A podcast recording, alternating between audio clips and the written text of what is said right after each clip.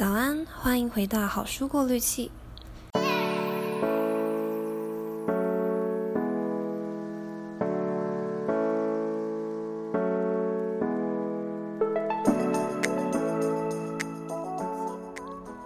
每周我会介绍一本好书，如果你有兴趣的话，可以订阅这个频道，也欢迎把这个节目分享给你的朋友哦。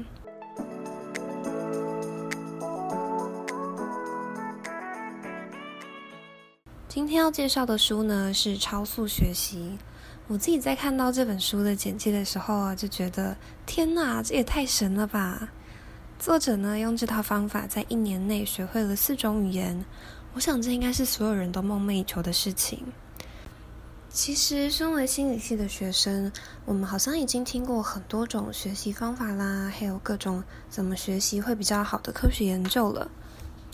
但是大家都知道知易难行，很多我们知道的事情，我都没有真的拿来用在我的学习上面。所以看到这本很有架构、看起来又很神奇的书的时候，我就迫不及待的要读它。那读完之后，我也觉得它真的没有辜负我的期待，这真的是一本非常非常实用的书。那我也迫不及待要跟你们分享了，那就让我们直接开始吧。那身为一个超速学习者呢，作者把自己在用的学习方式归纳成了九大法则，其中有很多技巧，但我觉得最重要的核心可以分成三个步骤。第一个步骤是后设学习，想象你现在坐在教室里，你已经学了一个学期的西班牙语课程，每一堂课你都很认真，而且也通过了期末考。有一天，你真的有了机会到了南美洲去旅游，当地的人发现你会一点西班牙语，便想跟你聊天，但你却发现除了早安、晚安，还有基本的食物之外，你基本上没有办法表达自己想要讲的话语。这就是传统学习常常发生的问题，学了之后没有办法真的迁移到我们的行为上。但超速学习告诉我们，我们在学东西之前，可以画一张后设学习地图。你要确切知道自己学的那些东西是想在哪里用出来。比如说，你可能想要创作一个超酷的游戏城市，那你要做的就不是，或不只是报名城市语言课程，然后坐在那边听老师讲话一个小时，带你一步步认识城市语言的各种基本知识。相反的，你要把需要学习的东西拆成很多个小技能，然后为自己挑选出那些跟你目标符合的技能，而且不要管其他用不到的东西。当你挑选出自己需要学习的东西之后，你就可以开始找需要的学习资源还有课程。这里的课程可能是网络教学影片、书籍，还有去访问专家等等。那到了这里，你就画好你的学习地图了。接下来第二个步骤呢，就是不断重复两件事情，而这两件事也是我觉得超速学习之所以能超速的最核心部分。在解释这两件事之前，我们先来看个例子。巴龙一直想设计一款自己的电玩游戏，但是呢，从城市设计相关科系毕业的他，对于游戏的其他面向一窍不通。像是游戏的音乐，还有角色设定、故事的世界观等等，每一种技能呢，可能都需要被训练很多年的专业人士才有办法做到一个程度。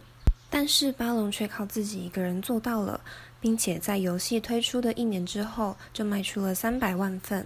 这也代表他的游戏在各方面都是非常有品质的。那他是怎么做到的呢？答案就是直接练习。而这也是我们刚刚讲的要重复循环的第一件事。在他除了写程式之外什么都不会的时候，他并没有上完所有需要上的课程之后才开始做他的游戏，反而他选择在学习的一开始就直接去做他最后想做出来的游戏。不知道怎么透过电脑的像素设计来创造他想要的角色，那他就从直接画他想要的角色开始。每个角色他都至少画了十次，这种过程呢，比起一般学习会困难很多，也会让你更不舒服。这是因为直接练习也会让你直接面对你的弱点，而这就是需要重复循环的第二件事。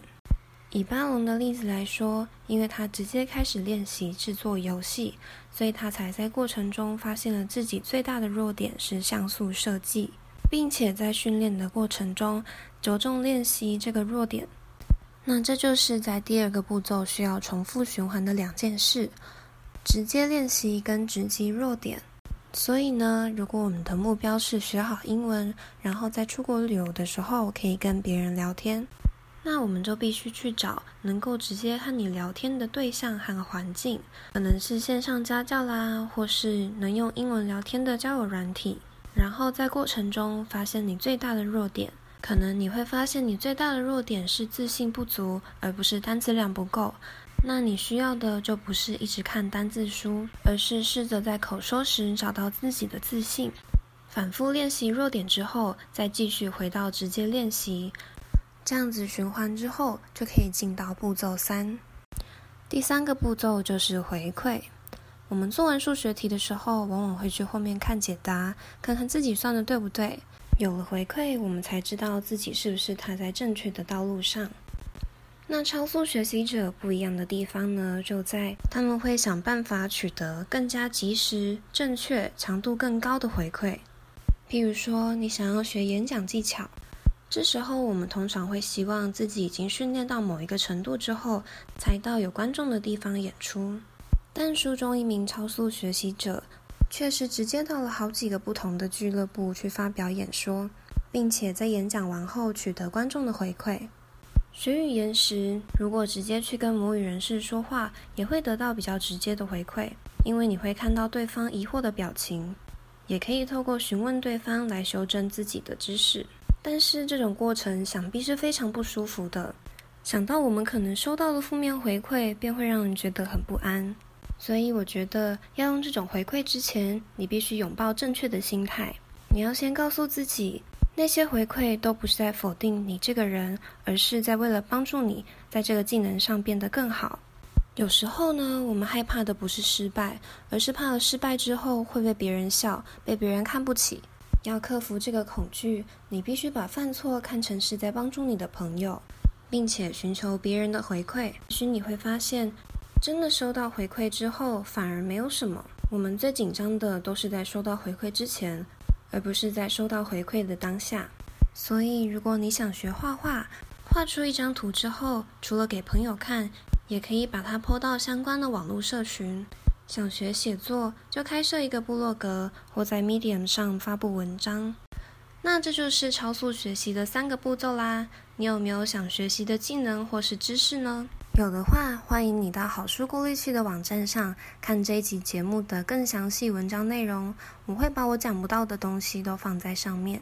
也欢迎你在文章下留下对这集节目的看法，就像我正在学习说书一样。希望你们也能拥有勇气去学习自己真的想学的东西。